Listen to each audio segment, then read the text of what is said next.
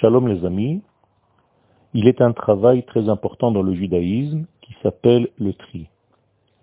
Le tri est en réalité une fonction qui ramène les étincelles perdues à cause des fautes de l'homme vers leur source. Ces tris se font par les sphères supérieures, c'est-à-dire par la pensée. D'une manière générale, la pensée qui, par exemple dans l'étude de la Torah, la pensée qui se développe chez l'étudiant fait en sorte de descendre dans des degrés inférieurs de la vie, là où les étincelles ont été perdues et elles sont prisonnières, et grâce à cette pensée, l'homme peut aller chercher les étincelles perdues, toutes les plumes qu'il aurait perdues dans sa vie, pour les ramener vers la source de la Kedusha. Ce tri est très très important. Il dépend donc de la pensée des trois sphères supérieures, ce qu'on appelle le Keter, la Chochma et la Bina. La couronne, la sagesse et le discernement.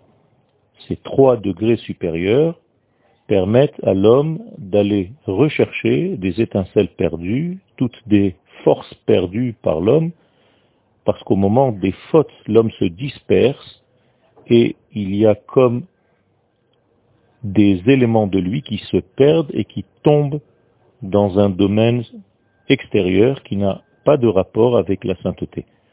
Et donc le travail est d'aller récupérer ces étincelles perdues qui sont prisonnières et de les libérer. Comment cela se passe? La pensée de celui qui étudie la Torah, par exemple, descend et les étincelles reconnaissent en fait la lumière de cette pensée car c'est une pensée de sainteté, et ces étincelles sont aspirées comme un aimant vers cette lumière du penseur, de celui qui est en train d'étudier la Torah. Il y a donc un aimant, une forme d'aimant, et ces éléments se rassemblent et reviennent vers le domaine de la Kedusha.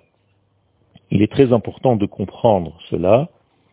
Cela se passe tous les jours, et au niveau individuel, mais bien entendu au niveau de la nation d'Israël et au niveau du monde entier.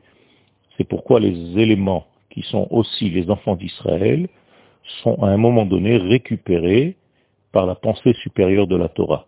Aujourd'hui, lorsqu'on étudie la Torah, on ne fait pas seulement du bien à soi-même, mais on génère une force qui va chercher même nos frères et nos sœurs de l'exil parce que ce sont des éléments perdus, et de là-bas, ils reviennent sur la terre d'Israël, comme cet aimant dont nous avons parlé tout à l'heure.